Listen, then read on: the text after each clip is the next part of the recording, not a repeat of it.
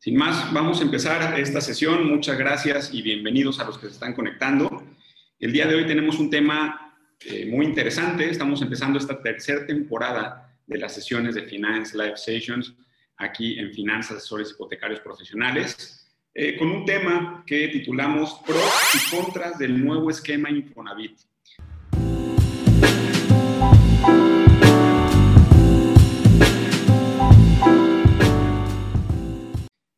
Si ustedes están en el sector inmobiliario o son personas que a lo mejor estaban en proceso o están en proceso de comprar alguna propiedad, seguramente, seguramente les habrá llegado la noticia que el Infonavit, eh, hubo cambios en el esquema Infonavit. Hubo cambios en el esquema Infonavit y son muy importantes, son, son, cambios muy, muy relevantes que vamos a comentar el día de hoy. Vamos a ver cuáles son los pros, cuáles son los contras de estos cambios que se suscitaron recientemente en el Infonavit. Durante los últimos eh, años, el Infonavit ha estado haciendo cambios tanto en sus procesos como en las formas de, que otorgan los créditos, en las condiciones generales del crédito cuando, cuando una persona contrata el, el producto con, con, el banco, con el, perdón, con el Infonavit. Pero creo yo que estos cambios que se dieron hace algunos días son los cambios más importantes en los últimos, diría yo, siete años más o menos. Son cambios que están, eh, son cambios muy importantes, son, cambios grandes, que diría yo, no, no hay un precedente de, de, esta magnitud en al menos unos siete años. Entonces, eh, pues muchas gracias por acompañarnos. Mi nombre es Hugo Aguilera, Hugo Aguilera, asesor hipotecario del equipo de finanzas, asesores hipotecarios. Y eh, bueno, queremos empezar esta sesión con darles eh, la bienvenida y además el agradecimiento. Ya somos más de 9 mil personas en YouTube. Por favor, aprovechando, si no nos siguen, vayan a seguirnos en YouTube, activen las notificaciones para que estén siempre actualizados con todas las noticias del sector inmobiliario y el sector hipotecario. Entonces, síganos por allá. Entonces, ahora sí, vamos a empezar. Comenzamos de lleno. Les compartí una presentación, les compartí una presentación para, aquí está, para irla siguiendo. Creo que va a ser mucho más fácil entender estos cambios si los vamos revisando acá en la pantalla. Vamos a empezar. Pros y contras del nuevo esquema, del nuevo crédito Infonavit. Vamos a empezar con los más relevantes. Primero, el primer cambio importante que hubo fue la asignación de una tasa de interés de acuerdo al salario del cliente. ¿Ok? Esta tasa que ustedes ven aquí o esta tabla que ven acá aplica únicamente para los esquemas de Infonavit tradicional, es decir, cuando se otorga un crédito 100% con el Infonavit y para el Cofinavit ingresos adicionales. Ojo, no es el Cofinavit tradicional, es el Cofinavit ingresos adicionales, ¿ok? Eh, entonces, la tasa de interés va a ser ahora de acuerdo, se va, se va a asignar ahora de acuerdo al salario mensual de las personas, pudiendo ser la tasa más alta 1045. Aquí diría yo es un pro, es una palomita para el Infonavit, porque bueno, de entrada están reduciendo su tasa de interés. Antes, como lo ven por acá, la tasa de interés era del 12%. Para cualquier nivel salarial, la tasa era del 12%. Ahora, como lo hacen los bancos desde hace ya varios años, que de acuerdo al perfil del solicitante asignan una tasa de interés, lo mismo está haciendo el Infonavit, nada más que el, el, factor que están tomando en cuenta ellos para la asignación de la tasa es el salario del trabajador. Aquí lo ven ustedes, hay tasas desde 1.91% anual hasta el 10.45%. Los salarios, las personas que que, que, que ganan un salario arriba de 16.619 pesos, van a tener la tasa de 10.45. Ojo, la tasa de interés en el esquema Cofinavit, como ustedes lo ven aquí abajo, es del 10.45 flat para todos los niveles salariales. En el esquema Cofinavit tradicional es de 10.45. ¿Ok? Este es el primer cambio. Ese es el primer cambio que hace el Infonavit. Diría yo que es un super pro. Tardaron tardaron varios meses eh, en hacer los ajustes desde mi punto de vista, pero bueno, al fin llegaron y al fin hubo una disminución en la tasa de interés. Ese es el primer cambio, primer cambio relevante. El segundo cambio relevante, la, forma en la, que, en la que el Infonavit está puntuando a los derechohabientes para otorgarles el crédito. Antes, ustedes están en el sector o han, han, estado tal vez involucrados en, en, la compra de alguna propiedad y utilizaron el crédito Infonavit, eh, saben que antes los puntos que se necesitaban para poder ejercer el crédito eran 116 y se calculaban con base en tres variables nada más, que era la edad y el salario del trabajador, el ahorro que tenía en la cuenta de vivienda y los bimestres que tenía continuos laborando. Eran únicamente esas tres variables, para cada una había una puntuación y la suma de, los, de esas tres variables, de la puntuación que asignaban, debía de ser al menos de 116 puntos para poder ejercer el crédito. Ahora pusieron estas cinco variables, perdón, son seis variables, edad y salario, ahorro en la subcuenta de vivienda, cotización continua, el tipo de trabajador, la estabilidad, estabilidad laboral y el contexto. ¿Ok? Entonces, vamos a analizar uno por uno para saber a qué se refiere. Y es que antes la única forma en la que el Infonavit eh, otorgaba esa puntuación eran con factores del derecho ambiente, su edad y salario, lo que tenía ahorrado en su cuenta de vivienda y qué tantos bimestres había cotizado. Eran nada más factores que era, era el, derecho ambiente, el, el, responsable, vamos a decirlo de alguna forma, de esas variables. Pero ahora están considerando también a la empresa, a la empresa donde trabaja el derecho ambiente, eh, y lo están sumando a, esta, a estas variables para determinar la puntuación. Derivado, obviamente, todo, todo el mundo eh, estuvimos enterados ¿verdad? De, cómo estuvo la situación eh, durante la contingencia, que muchos empleos se perdieron, varias empresas o recortaron personal o, cerraron, pues obviamente eso el Infonavit tenía que hacer, que hacer algo al respecto, ¿verdad? Y ahora están tomando en cuenta también no nada más la situación del derecho ambiente, sino la situación de la empresa en general. ¿Cuáles son esas variables que agregaron a la puntuación? Es el tipo de trabajador, si es un empleo temporal o permanente, la estabilidad laboral, pero eh, esto desde el punto de vista del patrón, es decir, cuál es el promedio de los últimos tres años de la retención del personal de la empresa. Es decir, si es una empresa la cual tiene mucha rotación, entonces, eso les afecta también a los trabajadores de esa empresa y les asignan una puntuación más baja. Esto aunado al comportamiento de pago de la empresa. Si es una empresa que no cumple con sus obligaciones patronales, también sus trabajadores se ven afectados y eh, disminuyen la, puntuación en este, en este rubro. Eh, y, por último, el último, el último, la última variable que agregaron es la que le llaman contexto. El contexto no es más que eh, el, eh, vamos a decirlo, dónde está ubicada la, empresa y el giro, el giro de la empresa. A eso me refiero, el giro de la empresa. Este, si es una empresa o, si es un giro que es vulnerable, que a lo mejor tiene muchos altibajos dependiendo eh, por la temporada, entonces eso, eso también pudiera afectar a los trabajadores de esa empresa. Entonces, en resumen, están considerando no nada más la situación del trabajador, sino también la situación de la empresa donde trabaja y de su patrón, ¿ok?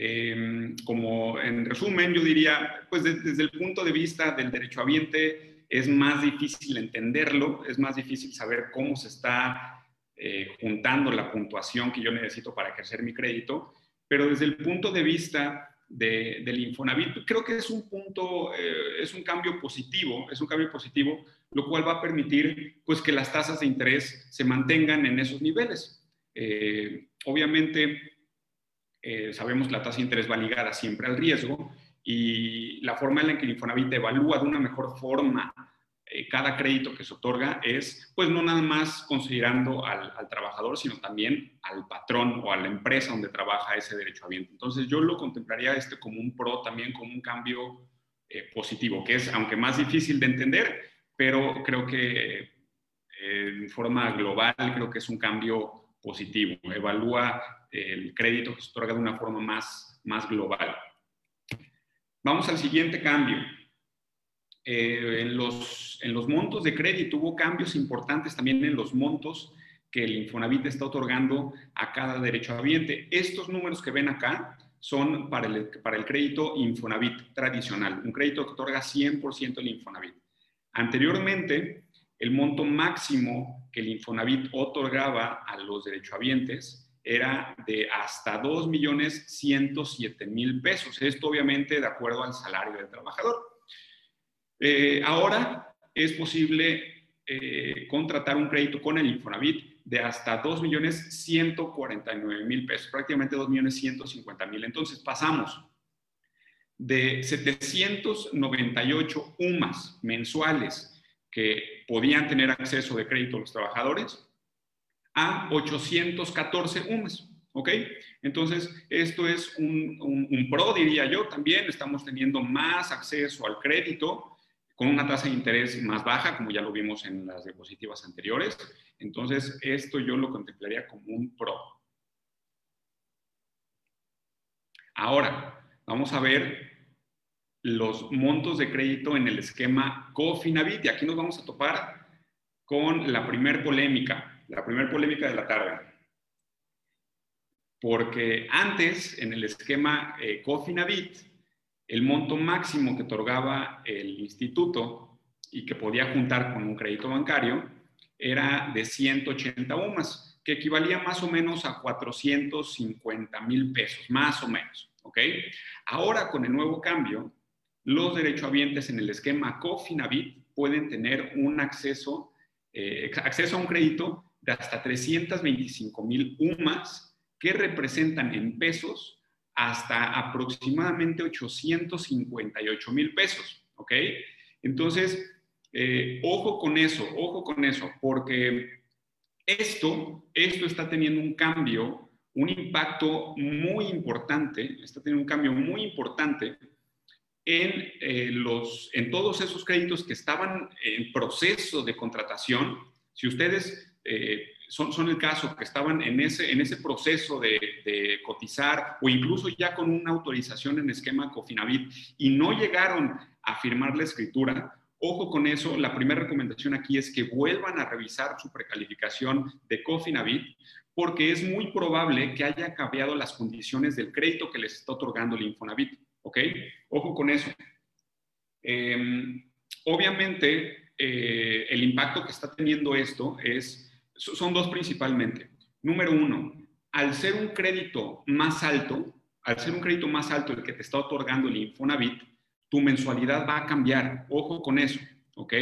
Probablemente, es muy probable que si la cotejas con la, con la precalificación que tenías semanas atrás o meses atrás, veas un cambio muy significativo en la mensualidad del crédito Infonavit, ¿ok?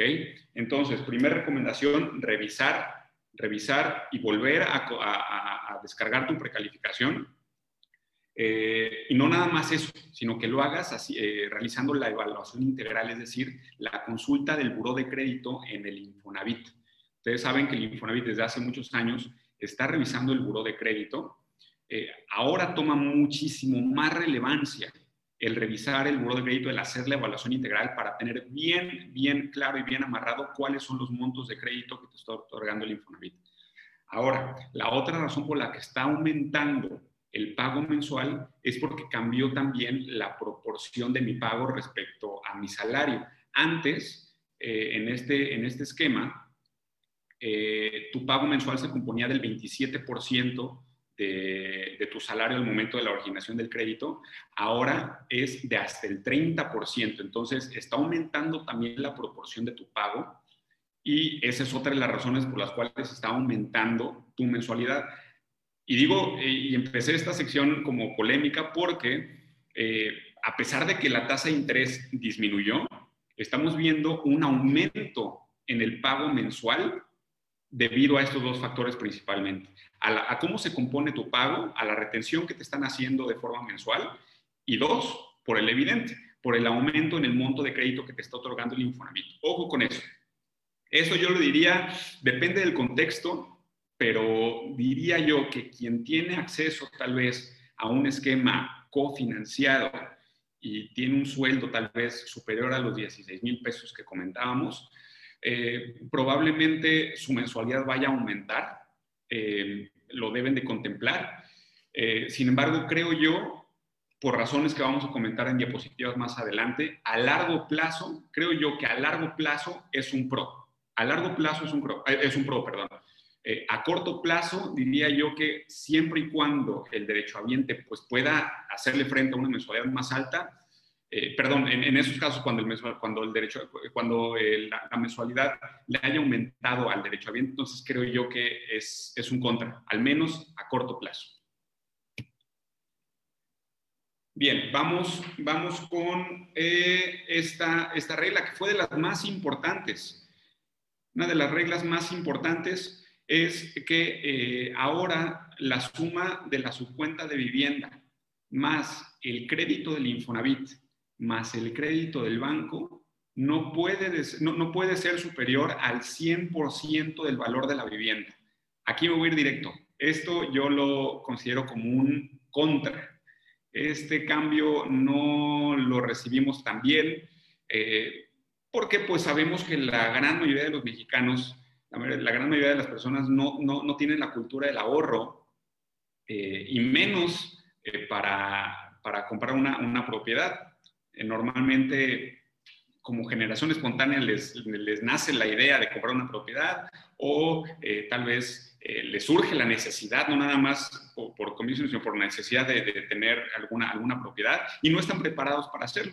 Una de las grandes ventajas que ofrecía el Cofinavit es poder financiar más del 100% del valor de la vivienda para que la, para que la persona, el cliente, la comprara sin desembolsar un solo peso. Bueno, ahora ya no es así. Ahora van a obligar a las personas a tener un ahorro eh, de cuánto, de al menos el equivalente a los gastos iniciales. ¿Por qué? La suma de estas tres variables que ven acá, su cuenta de vivienda, Infonavit y eh, crédito del banco, no puede superar el 100%, lo cual significa que nos pueden financiar lo que cuesta la propiedad, pero todos los gastos iniciales van a tener que salir de nuestra bolsa. Que eso al menos... Eh, va, a depender del estado donde compren por los impuestos, pero yo estimaría algo entre un 6 y un 9% que el derechohabiente deberá de tener en la bolsa para poder comprar la propiedad. Y como lo decía al principio, esto creo yo es, es un contra, es un contra. Este, pero bueno, estos son los, los cambios y, tendremos que ajustarnos a, a ellos. Y por último, vamos a revisar otros cambios importantes. Eh, primero, de los gastos de titulación financieros y de operación, los cuales se reducen de un 5 a un 3% sobre el monto de crédito. Aquí hay una palomita, es un PRO. La aportación patronal, un cambio muy importante, muy importante, porque ahora la aportación patronal se va íntegra, se va 100% a capital. Antes la aportación que hacía el patrón se diluía entre los accesorios, una parte para capital, otro para intereses, otro para accesorios. Em, entonces, ahora el 100% de esa aportación se va a capital. Esto es un pro. Em, y el, último cambio importante que dice, en caso de pérdida de empleo, el pago mensual se mantiene. Ojo, este aplica únicamente para el esquema Infonavit.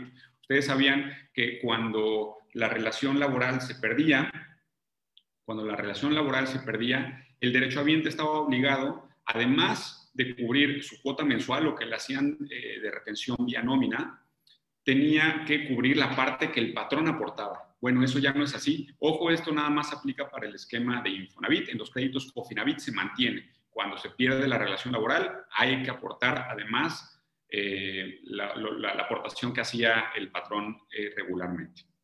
Entonces, estos son los cambios más importantes, amigos. Eh, me, gustaría, me gustaría saber si hay alguna duda, por favor que nos comenten para poderla resolver. Por lo pronto, nos vamos a despedir de YouTube, de Spotify. Nos vemos la próxima semana. Va a estar aquí Daniel Chavarri con unos invitados especiales. Ya les daremos más información en los próximos días. y nos quedamos en Facebook para resolver las dudas que puedan tener. Nos vemos la próxima semana. Saludos.